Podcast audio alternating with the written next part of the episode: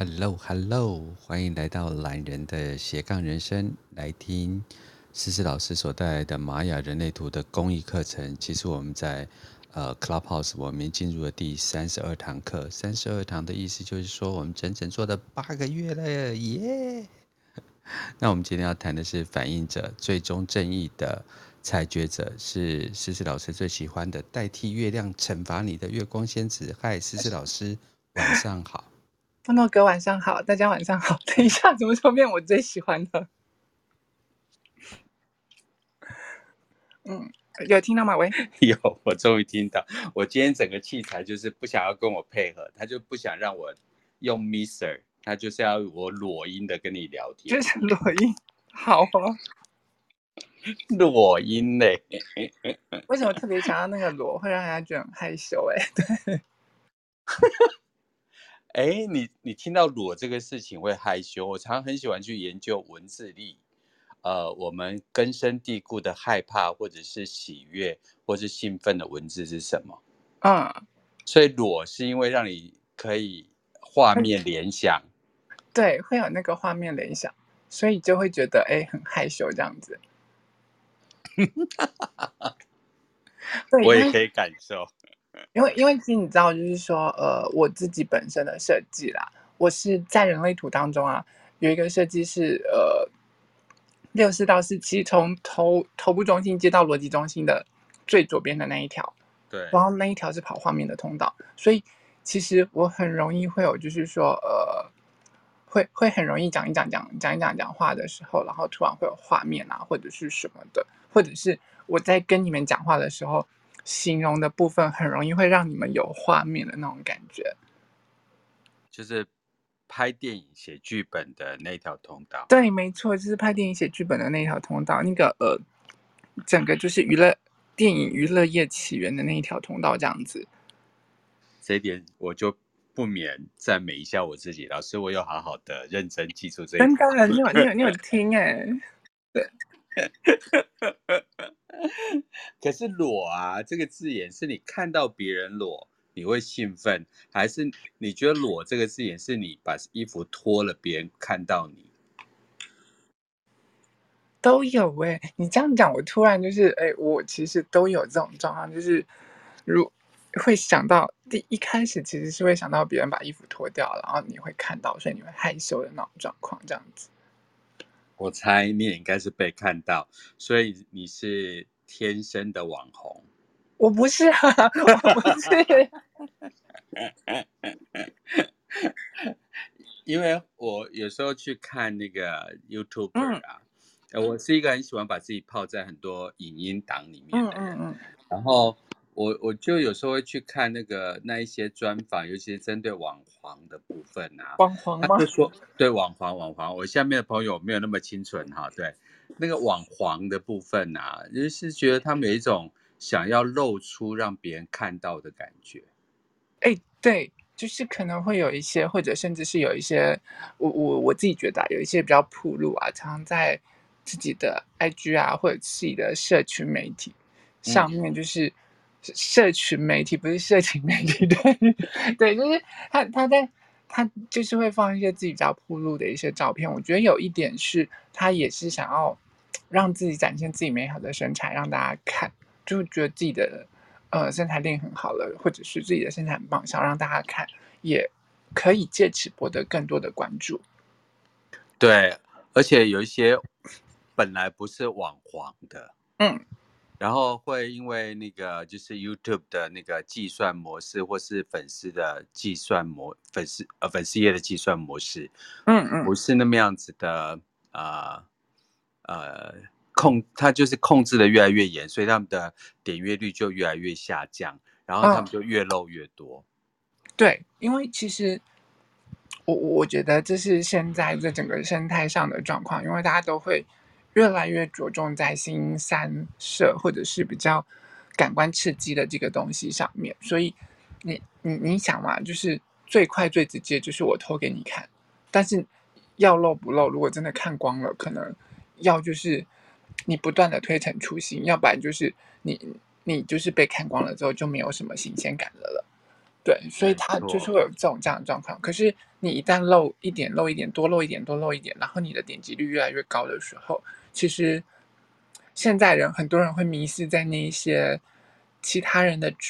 吹捧啊，然后自我价值那些经由他人的认同，然后最后就迷失在那个地方了。可能我原本有的那条道德底线就会一点一点一点的沦陷。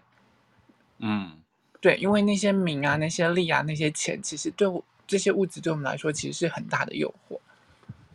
而其实我们如果如果可以从另外一个角度说，如果我们对身体不再像过往的，就是呃罪恶感的方向去思维的话，那如果呃身体是一个很自然，甚至是很多人去主张，就是呃不要穿衣服这件事情。是否呃，在身体的解脱上越来越开放，大家就习以为常？有可能诶，因为其实这个是整个社会大众集体意识的状。你会发现说，在西方他们有天体营，然后他们也会没有那么在意，就是说对这些的状况。例如说，他可能嗯，就像美国队长漏鸟的那个部分，然后他就是很聪明、很幽默的化解掉了。那大家也觉得哇，他的 EQ 很高，这样子。可是，通常可能在我们东方社会里头，哪个男性或哪个女性漏鸟的那种状况下，接下来他可能就要沉寂好一阵。哎，女星是漏点了，对不起，女星怎么会漏尿？对，他可能就沉寂好一阵子，或者是嗯，就是会有比较多一些负面的那些东西。可是，如如果拉回来，真的这些亚当跟夏娃在。伊甸园里头的时候，他们也是没有穿衣服，也是脱光光，每天在那边跑。诗诗老师，你是不是认为，呃，男生有鸟，女生也有鸟，欸、全世界所有人都有鸟？不是，我是，我是突然就是讲错了，这样子讲的太顺了。嗯，我真的觉得道德这件事情，其实是可以好好的，就是一层一层剥来，就是重新思维一下。嗯嗯嗯。嗯更何况，那个反应者就是全身都是光光的，大家以为我要讲色情，没有，反应者就是空空的。对，就是如果你今天啊，你今天跑出一张图，然后你发现说你的那一张图啊，所有的能量中心全部都是空白的，都没有任何一个有颜色的，那就是反应者。你真的不要觉得说是那个跑图软体坏掉了。或者说是不是你坏掉了？对，有有啦，有可能你真的坏掉了。可是，可是，嗯嗯，对，但是通常你当你看到一张图，就是九大能量中心全部空白的时候，这就是反应者的那个状况。对，对，大家可以看一下我现在头像换上的这张图，这张图就是反应者，呃，一一张相当标准的那个反应者的图，因为它只要九大能量中心当中完全都是空白的状况下，它就是反应者了。对啊，而且他们其实蛮稀少的，因为对反应者来说，他们占在整个世界上的百分之一而已。还真的，嗯，你看，你看像，像呃，我们刚刚谈到道德的问题嘛，所以人类图里头其实不太谈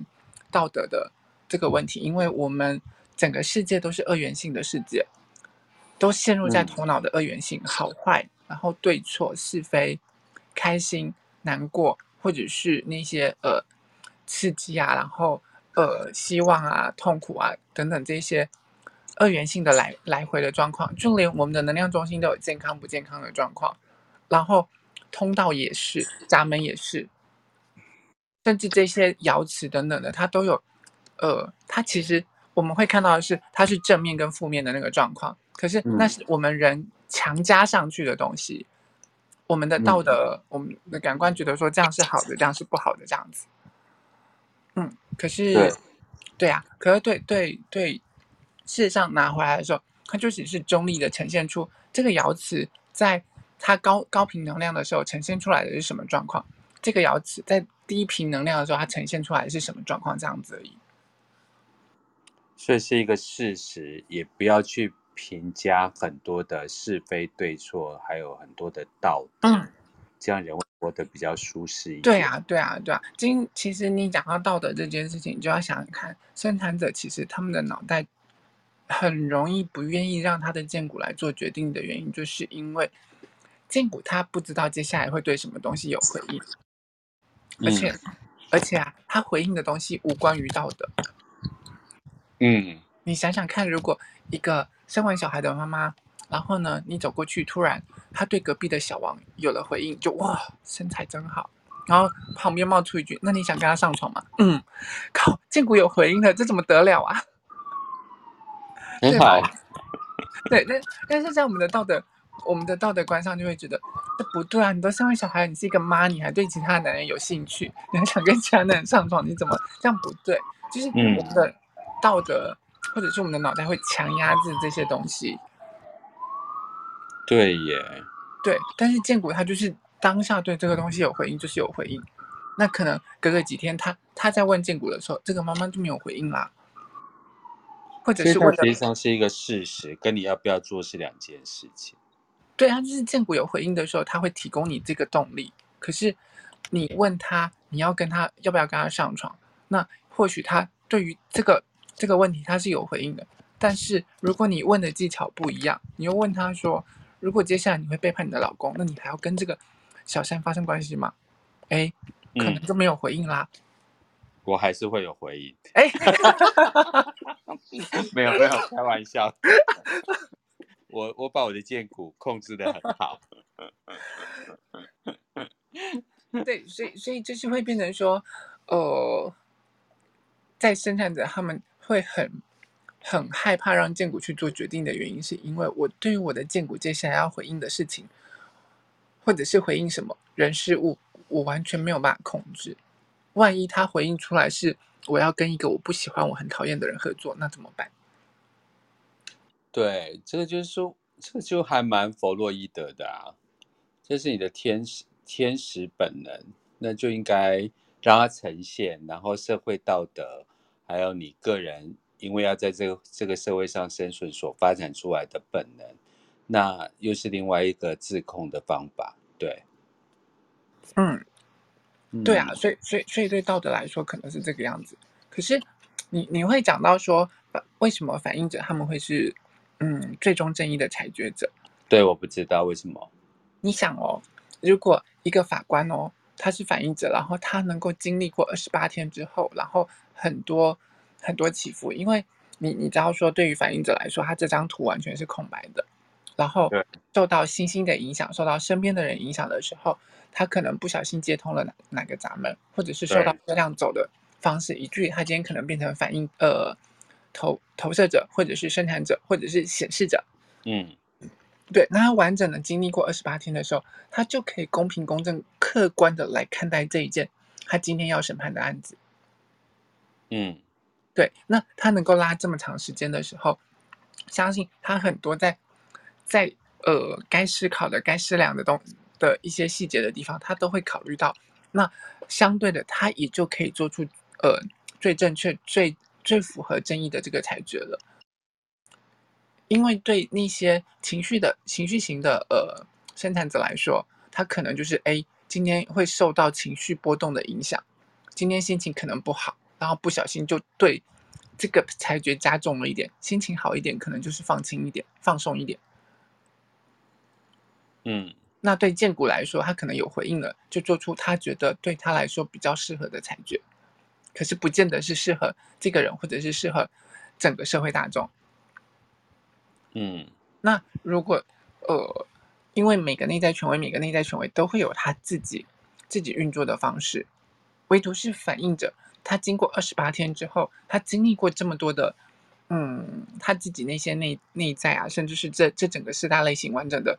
完整的去呃体验过之后，他才能够真正的去做出这个呃公正的判决。我觉得这个社会本来就没有要依依照人类的原始本能来设计，它讲究的就是效率，然后集体意识，然后可是又变成寡数的人做决定。嗯嗯，对对。我们只能尽量公平，嗯，但都留给人们很多遐想，嗯嗯，对，嗯，对呀，因为所以如果这个社会有反映者来运行的话，应该会变入形成一个没有效能的社会。对对，当然会一定会这么想啊，因为我们我们所有人先先不管所有的类型，我们的所有的类型加起来的时候，其实就是九大能量中心全满，而且所有的所有的那些通道啊闸门全部都被接通的状况，其实它就是一个显示生产者的能量场。嗯，显示生产者要求就是效率，效率，效率，所以整个集体社会要求就是效率，快速有效。嗯，对，可是反而对于每个人来说，就会失去了它的独特性。嗯，对，那相对的也就会压榨反映者他们，因为他们没有办法真的好好的回到他们自己的身上去做决定。哎，如果人类图就是完整呈现啊，这美好的世界到底会长什么样子啊？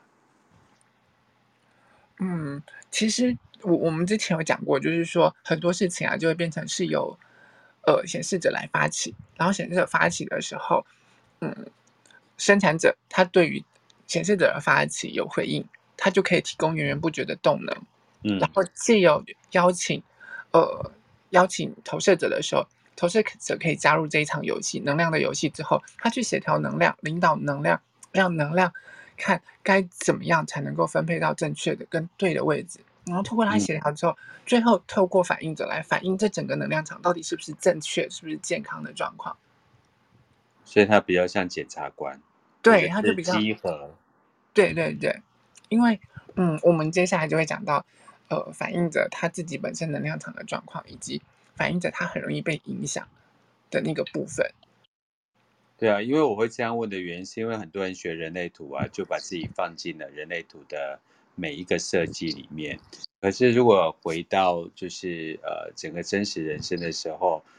他又是有时候就有些人就不知道怎么使用，或他人活在这个痛苦的社会运作当中，所以我只是好奇，就是美好的这个世界，在这个主事业的角度里面，到底是一个什么样子的层次感？但你今天确实。呃，有解答我的疑惑，在这八个月的开节目当中，嗯，而且你你会明白一件事情哦，如果因为呃，我们都活在整整就是非自己的世界，所以这整个地球的能量场上面充斥着那一些愤怒，充斥着那些挫败、苦涩，甚至是充斥这些失望的这这些能量，所以整个整个地球就是处在这个低频的能量场，如果。我们每个人都能够回到自己身上做自己的时候，那些平和、那些满足、那些成功，然后那些惊喜的能量场充斥在我们整个地球上的时候，你就会想象，那这整个地球它会是怎么样子的光景？嗯，因为我学我我学的是企业管理嘛，但我很讨厌“管理”这两个字，然后后期的部分，大部分的时间都放在“领导”这两个字。所以，怎么样引领相关的呃人，在他舒适的位置里面做一种最省力的方法，然后让他达到群龙无首的状态，这是我们的美好新世界。对，所以我在借由丝丝的在人类图的眼中，我想要知道这美丽新世界到底怎么样呈现。嗯嗯嗯嗯嗯，你这个月光仙子有带给我很好的想法。所以，所以我们就慢慢的拉回来，拉回来反映者的这部分，因为我们闲聊就要讲了十分钟了。对对，这个其实对熟悉就是人类图的部分的人，我觉得还蛮有用的。对，嗯，但对新进的人来讲的话，我觉得他们也可以多一种不同的角度。毕竟我们这个主题已经讲了八个月，对，但我仍然可以学到新的东西。嗯好，那我们就把时间交给思思。好哦，因为我们刚刚讲过说，对于反映者来说，它是九大能量中心全空的。先从它的能量场来说，因为我们有讲到说，能量中心啊，一旦空白的，它很容易受到呃有颜色的有颜色的人的影响，而呈现放大、呈现两倍的状况。嗯，对。可是啊，嗯，对，对反应者来说，他们自己有一个很特别的一种能量场，它跟其他的。类型是不一样的，因为他们其实是真的跟着月亮在过生活的人。其他的类型的能量的人，像显示者啊、投射者啊，生产者，他们是跟着太阳过生活的人，因为他们的他们有自己固定运行的的那些定义，然后固定运行的能量中心，固定运行的通道，所以他们有自己固定可以运行的那个凭据去做决定。可是对于这些嗯反映者来说，他们九大能量中心全空的，一直都是受到外在或者是天上星星、月亮运行的影响，而导致说他们容易呈现出不一样的状况。嗯嗯，可是他们的能量场相对的也很很妙，因为你会看到说投射者呢，他们是专注聚焦，从居中心就是心轮那一块投射出去的那种状况，然后显示着他的能量场是那一种像盔甲一样包覆在身上，然后封闭具攻击性的那种能量场。嗯，那生产者呢，他是开放且圆融的，包容其中的那种能量场。可是你、嗯、你可以看我大头贴，这就是我现在大头的那个部分，就是显呃那个反应者的能量场，它的能量场其实就是那一种，你看上去就是雾雾的那一种，很像一层雾，然后贴在他的整个人身上的那种，像那种铁芙蓉不粘锅的那种能量场。嗯，然后之前呢、啊，嗯，我反应者的朋友就关关，他曾经说过他们的那一种。能量场其实是带着一点点抵抗，而且带着去试探、试探这个整个世界的那种那种状况，就好像他的能量场里头有很多只、很多只小手，然后进入到这整个能量场的时候，他就会出去试试看，摸摸看，然后尝尝看这个能量场适不适合自己。然后如果不适合的时候，他健康的时候，他就会想要躲起来，然后想要把自己封起来，成为那种不粘锅的状况。嗯。嗯，所以其实他们整体的能量场啊，看起来好像好像很容易受到外在的影响，可是他们有他们自己的机制，可以封闭自己的能量场。相对的，跟呃显示者他们有点像，因为显示者是封闭不让自不让其他人靠近，可是他有自己反映者，他有自己的方式是可以，就是说呃让自己的能量场呈现在开始就是抵抗的那一种，然后让自己让自己。不再受到外在的影响，例如说，有些反映者他的基本设计可能是透过闭眼睛的状况，嗯，然后来让自己隔绝掉外在能量场对他的影响。那就要看他的呃，他那个 pH，就是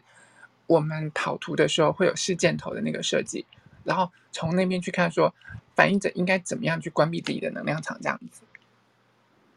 哦，嗯，所以它是时开时关，是不规律性的。对，他就是那种捉摸不定的那种状况。可是如果他不知道自己是反映者的时候，反而是他就很容易会受到外在的制约。嗯，对。可是如果他知道自己自己是反映者，他知道怎么去让自己离开整个能量场的时候，那他就可以就是说靠近这些能量的时候啊，然后让它呈现出那种不粘锅的那种状况。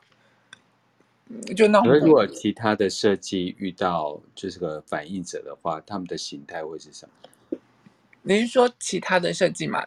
因为为什么它叫反应者？啊、因为其实你会看到说，它九大能量中心全部都是空的。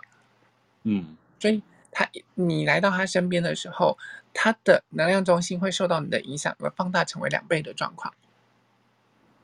所以就它就会完整的呈现你的状态。只要他健康的状况，他就会完整的呈现出你的状况。然后我们就会发现说，如果我在反应者身上找到我很喜欢他的某个特质，那必定是那个特质在我身上，我很喜欢我自己的某个特质。可是如果我很讨厌反应者身上的某个特质，你也要往自己身上去看了，因为那必定是你身上的特质，它呈现如实呈现反应两倍给你看这样子而已。对。我记得我很久以前就跟思思还有关关在同一个节目上，然后我就会觉得关关关就会很婉委婉，然后亲善的特质完整呈现在他与人的来往之间，所以我就可以看到我自己也有这个特质，思思你这个意思？对，就是就是如果你你在跟关关相处啊，然后。跟他相处的时候，他会投射出一些你很喜欢，例如说，呃，你会觉得说，当当然讲话的方式呢，他在他自己可能已经固定下来的模式，但是当他讲讲出来一些东西，或者是他的一些特质，你会在他身上感受得到的时候，很可能的是，其实你在你自己身上找得到这个特质，只是你你忽略了它，然后放大两倍给你看而已。嗯嗯，因为它会反映你的状况，反映整体环境的状况。越聊越有趣哈，那是不是我们继续？嗯，这对对于反应者来说，其实他们嗯是最早来到这整个世界的的那个类型。嗯嗯，他们大概呈现，他们他们对这个世界，他们这样大概占百分之一嘛，然后大概大概大概大约，呃，因为这是大概是二十多年前的数字，大概是七七千八百多万人，嗯，但整个世界人口就是大概大概百分之一，可是这这已经是二十几年前的数字，所以基本上可能会有增减，他们大概就是占百分之一的人口。嗯，那他们是最早出现的类型，因为，呃，他们可能就是那些呃，我我们之前最早设计的那些原始人来到这个世界，然后直到喉咙中心突变了之后，才有就是生产者，然后全生产者，然后再来就是呃显示者跟着一起出现。喉咙中心突变最早突变的是显示生产者嘛，对，然后再来才是全生产者跟显示者跟着一起出来这样子，因为。因为他们在未来的定位里头，就像我们讲的，如果他能够好好的做自己，然后能够好好的经历过他每个周期、周期每个月亮周期的时候呢，他就可以做出公正、公呃公正公平的裁决，就可以完整的反映出整个事件或者是整个整个呃环境的现况，所以他才会说他们其实是整个终极终极正义的呃裁决者，他们才会是。真的能够就是代替月亮来惩罚你的那个人这样子，嗯、对，嗯，哦，所以他是最早来到这个世界的人，嗯，对呀、啊，跟投射者是不一样的，投射者是最晚来到这个世界的类型，他们来到这个世界才三百多年，可是其实反应者来到这个这个世界的时候，他们已经来了很久，很古老了，对，从尼安德鲁人那个时候，他们就已经存在了，他们就是这整个世界的类型。然后，嗯，再来整整就是自然时期突变，喉咙中心突变的时候，然后呢，开始就是生产者跟呃显示生产者、生产者跟嗯显示着，他们整个进入了自然时期的时候，然后一直到三百年前，这整整这么长的时间，他们来到了这整个世界上面，这三大类型，最后投射者才加入了，在三百年年的时候，年前左右，我们发现一个呃。天王星的时候，投射者才真正的加入了这个这个世界里头。哦，所以显示生产者是突变的。嗯，就是突变的，因为那个时候的环境的那个部分，为了求生存，所以喉咙中心突变，然后呃喉喉咙的这个地方下降了嘛，他们开始就是说可以透过语言的方式，嗯、然后呢，呃，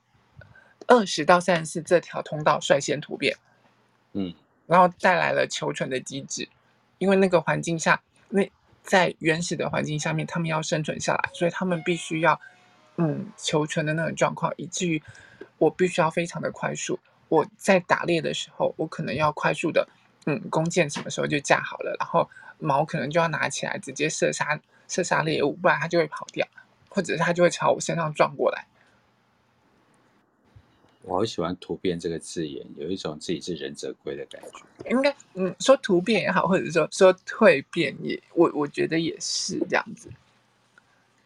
嗯，还是突变好了，我不喜欢蜕变，蜕变好痛苦啊。任性。好，这次我们继续。嗯，所以他他就是在其实反映着，其实他在那个时候就已经来到了这个世界上。那他跟其他。三种类型是截然不同的类型，因为我们一定会看到说，你就就我们开始就讲到的是，你看到这张图，它其实整个都是空的，嗯，没有任何启动的能量中心，而且它等于是全然开放在这整个社会上，全然开放自己在铺露在整个环境下面，嗯，所以啊。对他们来说，如果不了解自己的时候，他就会发现，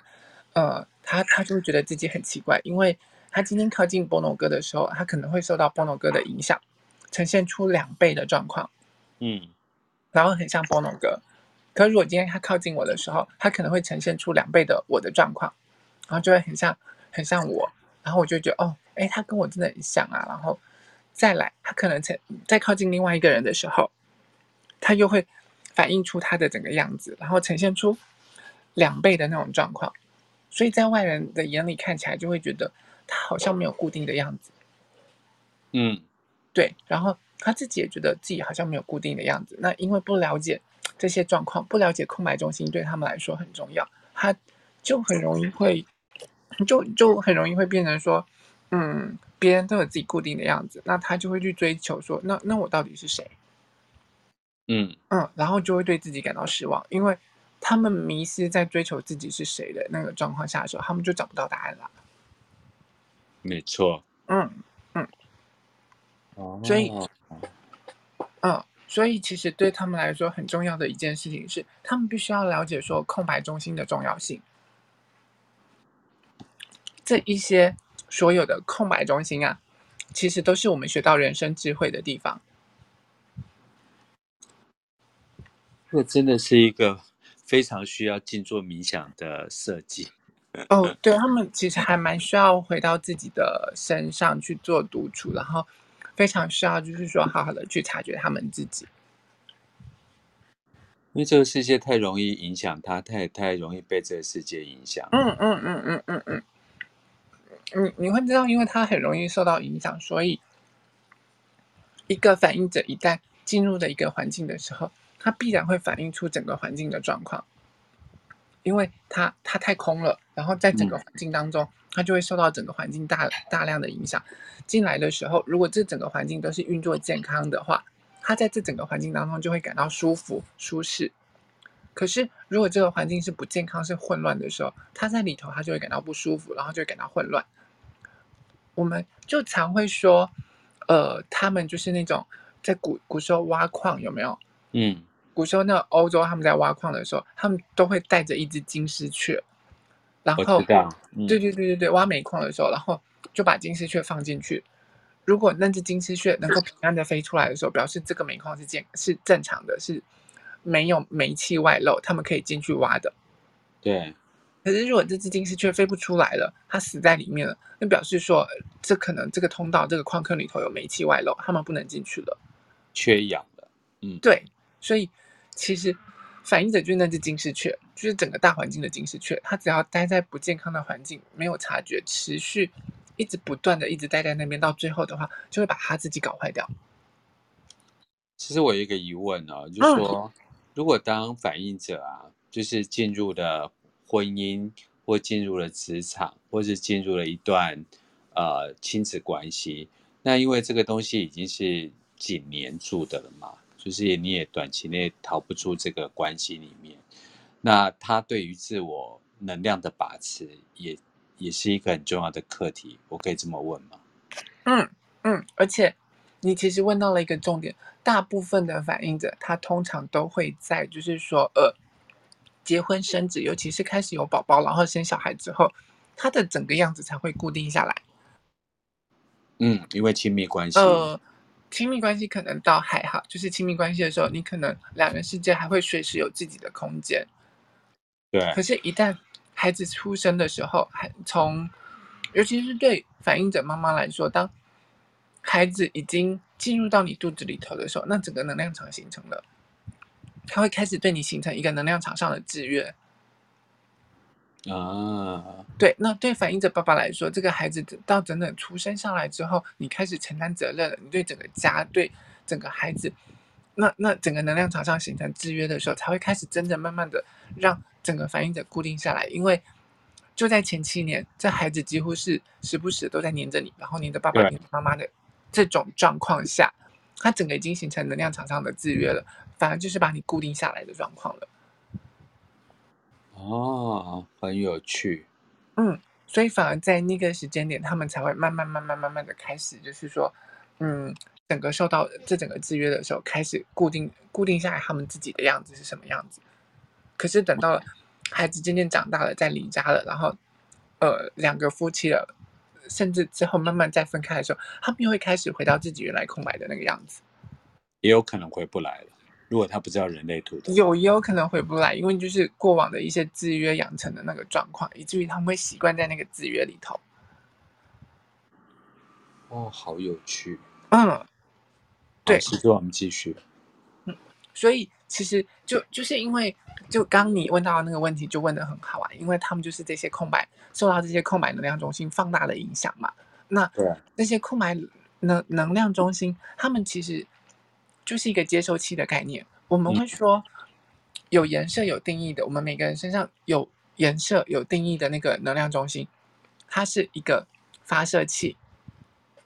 对，对，然后呢，就好像那个广播电台一直不断的发出那个那些电波，一直不断的发出电波。可是空白的就是接收器，接收这些电波，然后把它放大。嗯，对，所以它就会容易受到外在的影响，放大成为两倍。对，而且那些空白的闸门啊，它很容易就想要被对端呃给接通。如果我今天在我我一个空白中心。然后呢，它里头有一个闸门，它就会很想要极力的把对端的那个闸门给接通，因为我想要呈现出有有颜色、固定运行的那个样子。嗯，所以你就想啊，呃，反映者他身上有这么多闸门，然后都是在空白的能量中心中，他就会不断、不断、不断吸引对端的闸门来到他身边，把它接通起来。其实我会也在请问一下，就是说，是不是有固定运行的模式？是一个人类的一个期待，呃，不见得是人类的期待，但是相对的有固定的话，因为那是你自己内在可以做凭据的的一个依据。就像我今天，呃，我的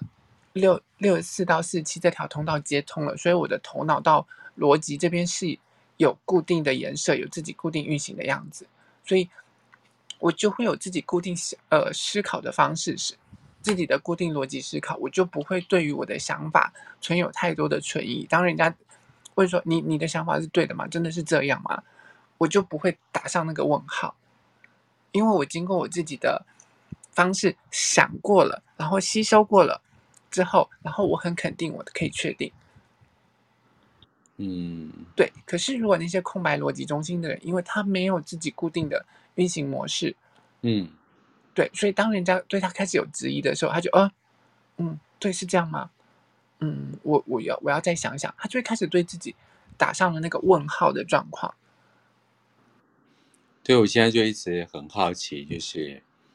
固定这件事情是不是因为这这个星座啊，然后。黄道十二宫啊，其实他们也有一个自己固定运行的一个模式，所以我就把这个所谓的大宇宙回应到我们身体上的这个小宇宙，是否我们生命也在追求一个固定运行的方式？那我就是一个没有固定运行方式的人，所以我就在想，说我到底是不是个异类？好，以上本人的问题问完，不用有做解答，我们下往下。因为我一直听到固定运行、固定运行啊，然后我就想说，哎，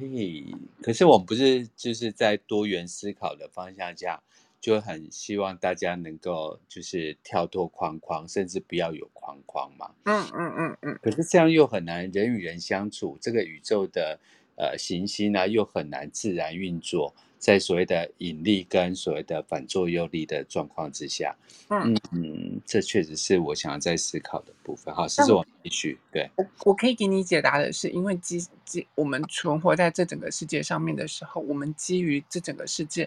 三大能量中心，呃，对不起，三大察觉中心带出来的全部都是跟恐惧相关系。嗯，所以我们会希望抓着把这些恐惧抚平之后，我们才能够好好的，嗯。在这个世界上面生存下去，尤其你看直觉中心，其实它它是最早完最左边那个三角形哦，直觉中心，它是最早完善完备的那个察觉中心，它为的就是让我们好好的生存下去。嗯，可是我们人活在这个世界上，底层最大的恐惧就是跟生死相关。生死相关的恐惧。对啊，我如果是活不下去，我接下来什么东西都免谈了。嗯，对，所以对死亡的那份恐惧，反而就是会让我们想要，呃，我我自己觉得，对于死亡的那份恐惧，反而就是会让我们，我们开始想要在当中找到，就是说正确的安全感，那就是空白直觉中心它感到害怕的地方，因为它没有固定运行的安全感。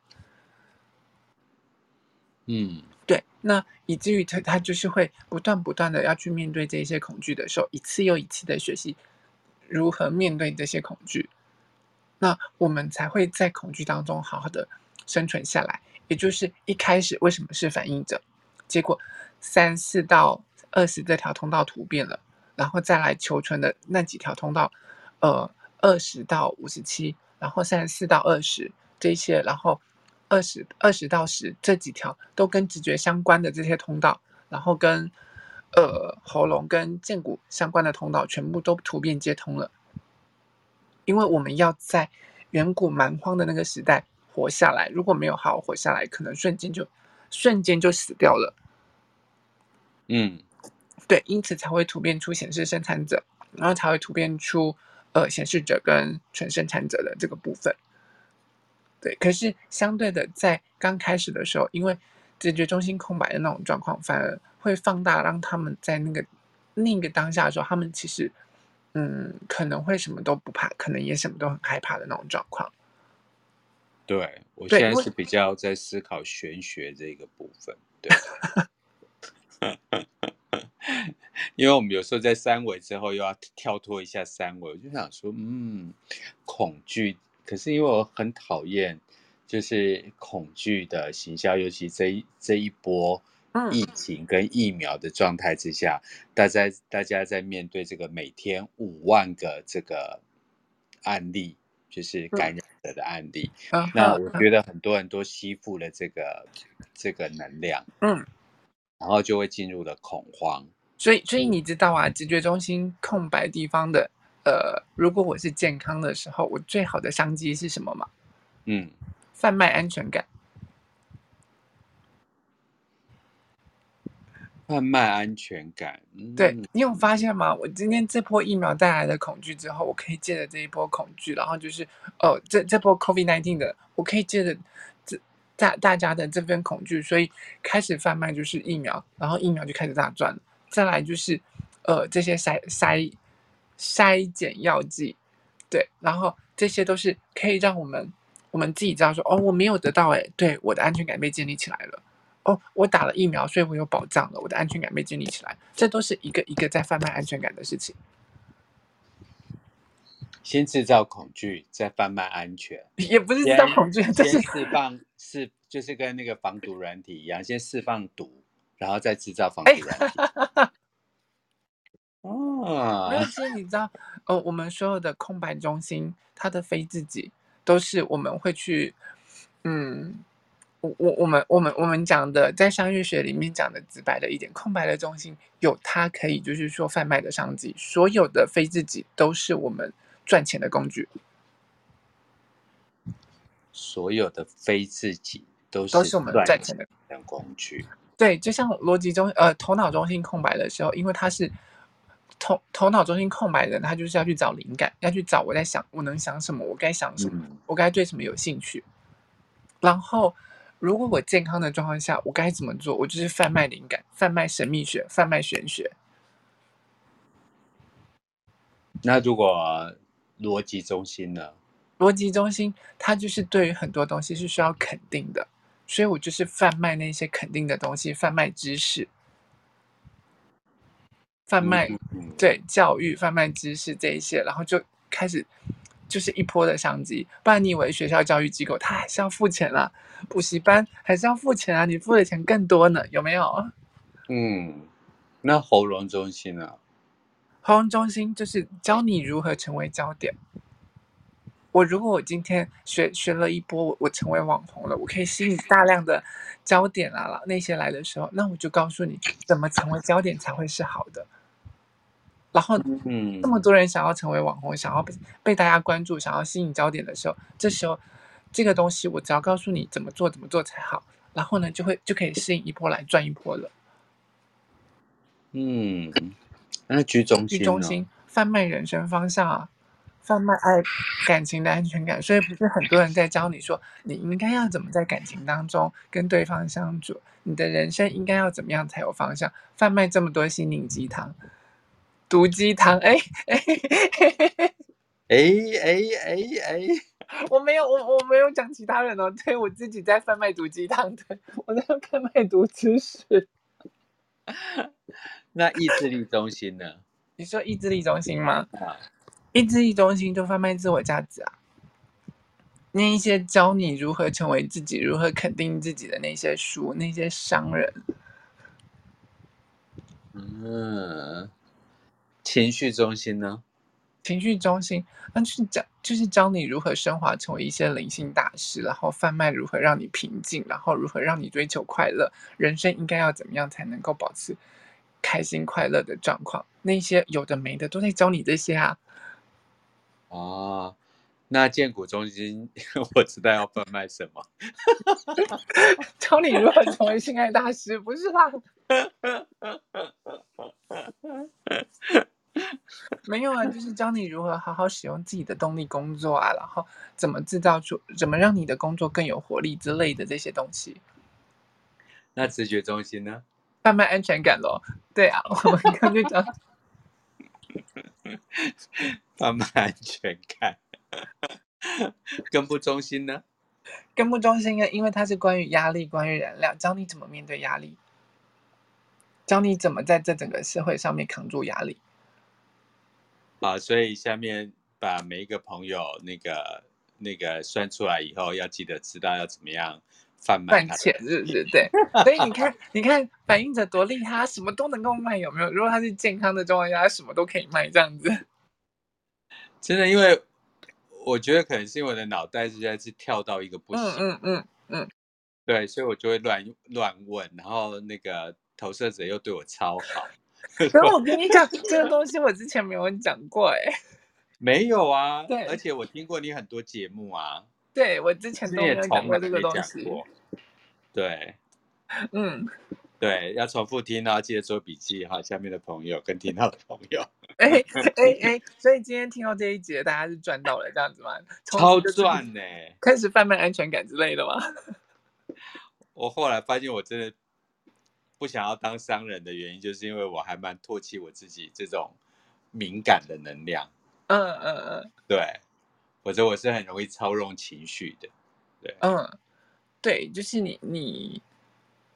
那那也是可以成为就是说当中的其中一种，因为呃，就像情绪中心空白的人，如果他就是他就是。呃，他不健康的状况，他就是为了要躲避那一些冲突啊，然后避免冲突啊，然后不喜欢那一些情绪过大的那个部分。所以呢，健康的状况就是教你如何如何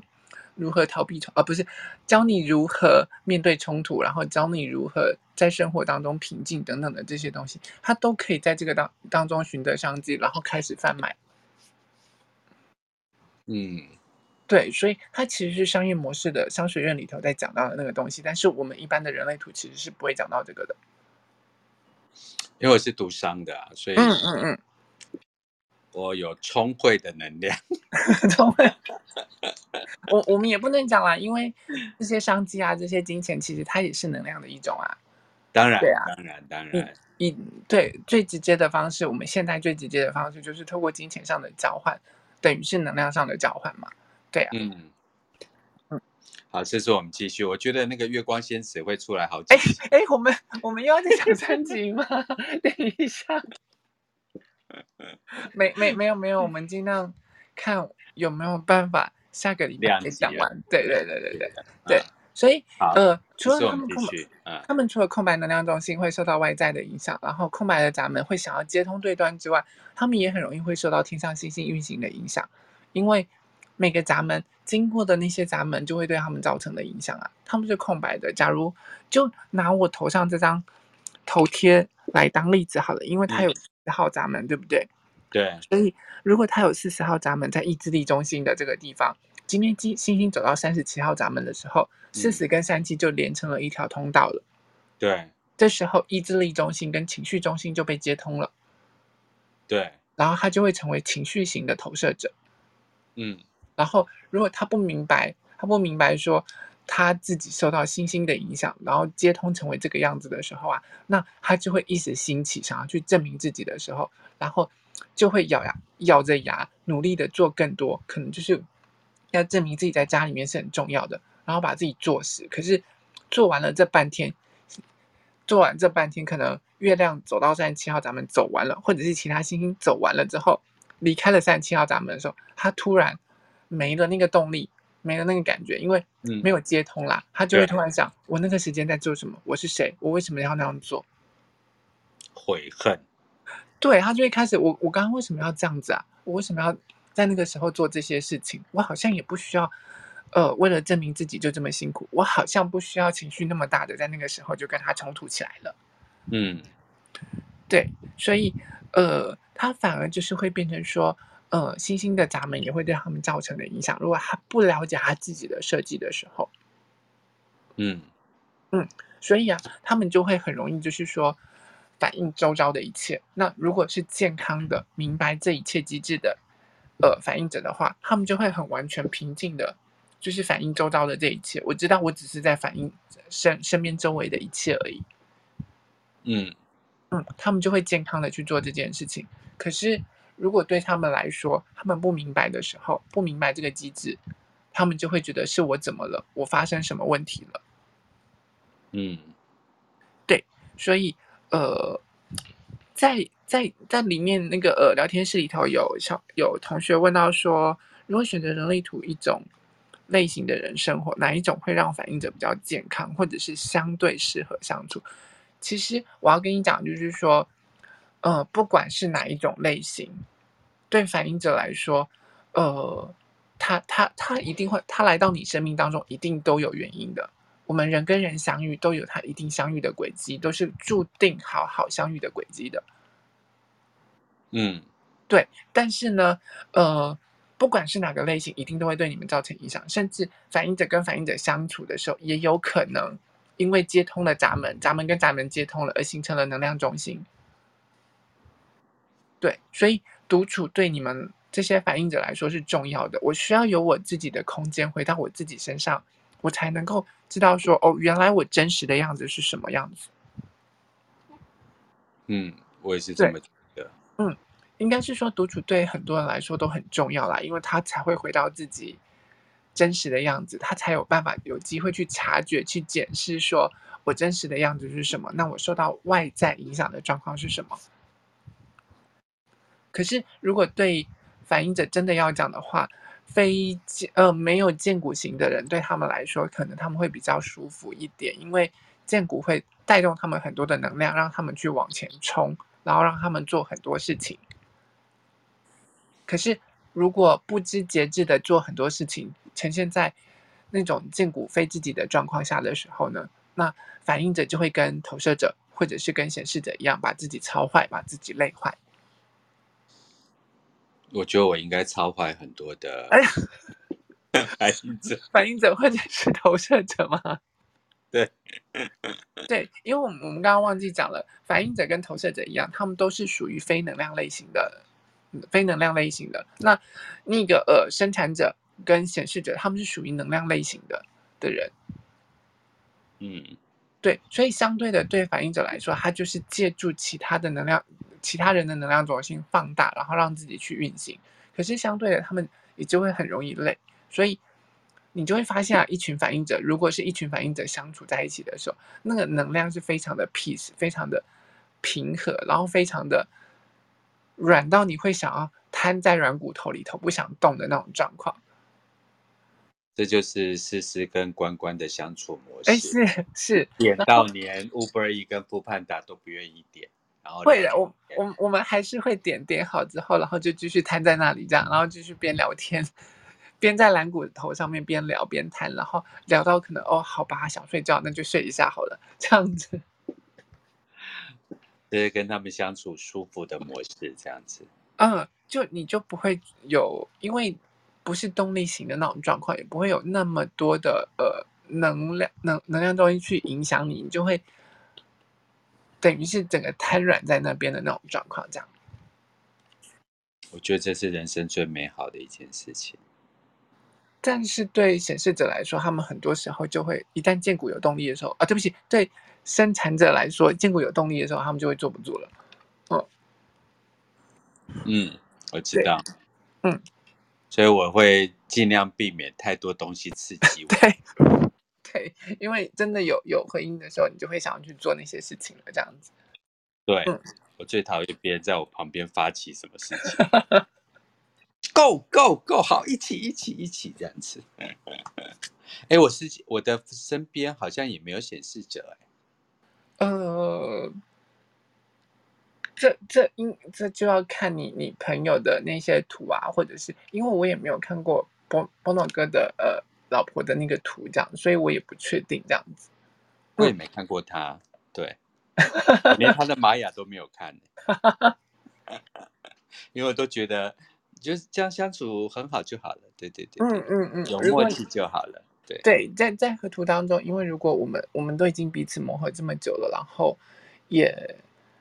也就是说愿意这样子相处，然后比明白彼此的默契的那个那个状态下，我觉得那就是最好的相处方式。嗯，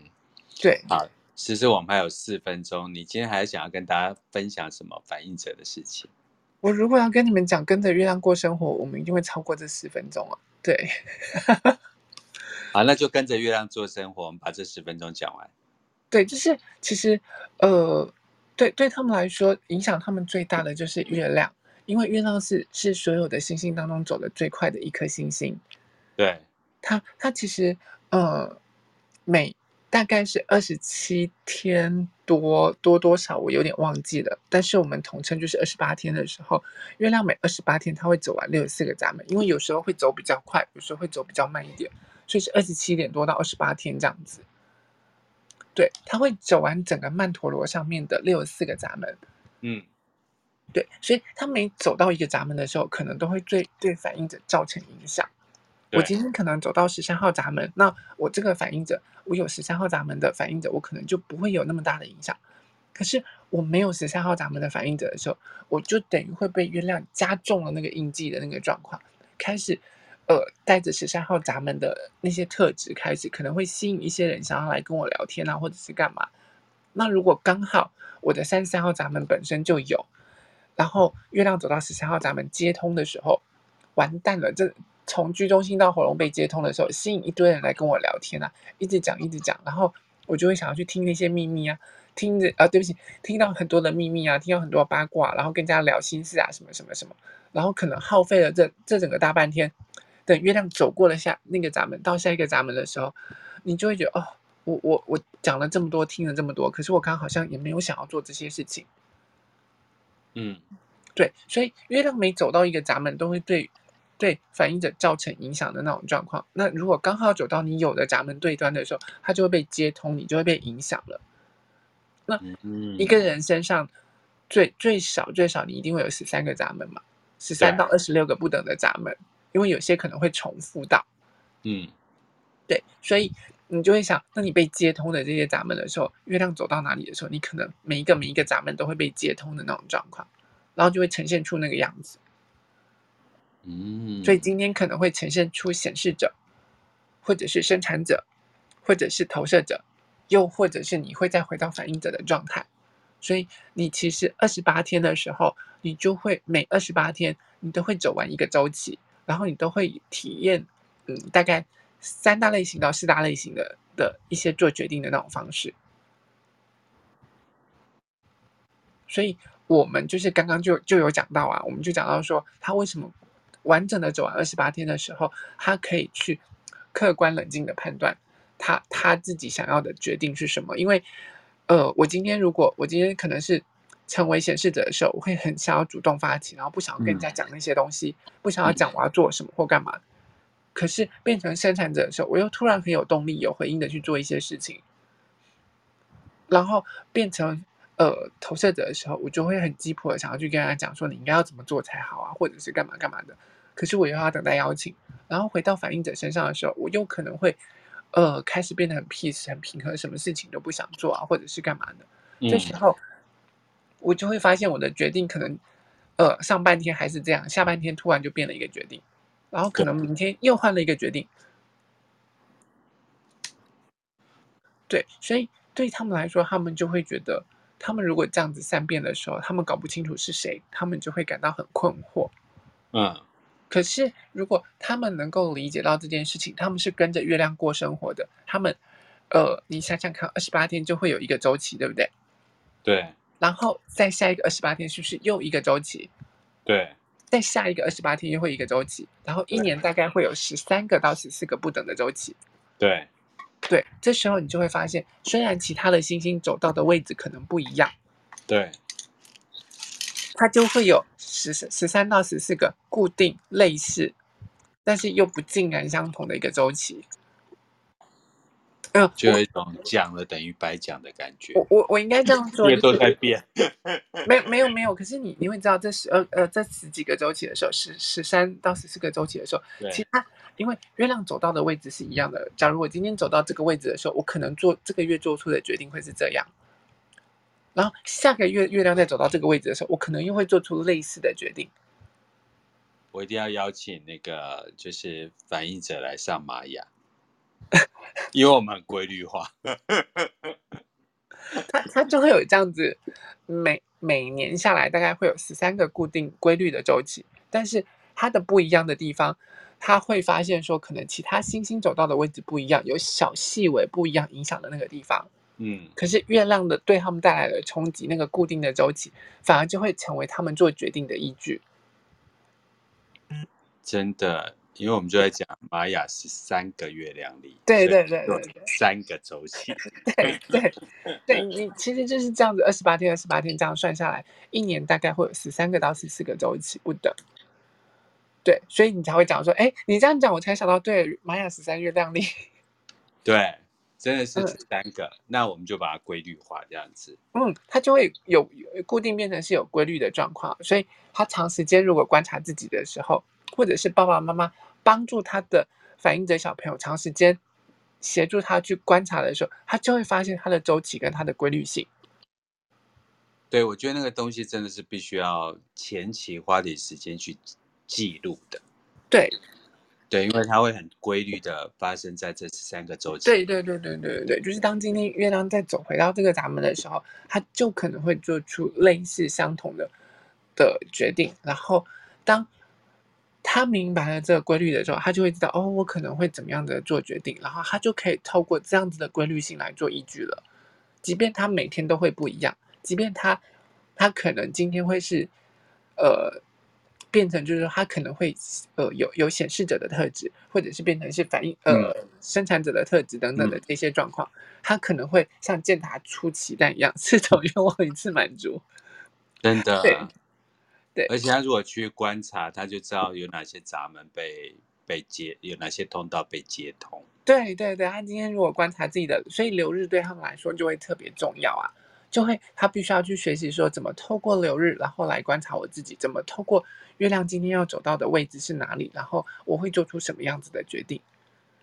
其实如果是这样的话，那女生是不是会更适合？因为他观察自己的经期嘛。呃，不是，不是，不是，会有影响吗？不是，不是，不是，那个，那个，那个经期，它可能会有，嗯，如果健康的，可能会有规律的时间来到前后这样子。对对，对，可是它跟呃月亮的周期可能就不太一样，因为月亮它固定走的都会是这个样子。那同学有讲到说，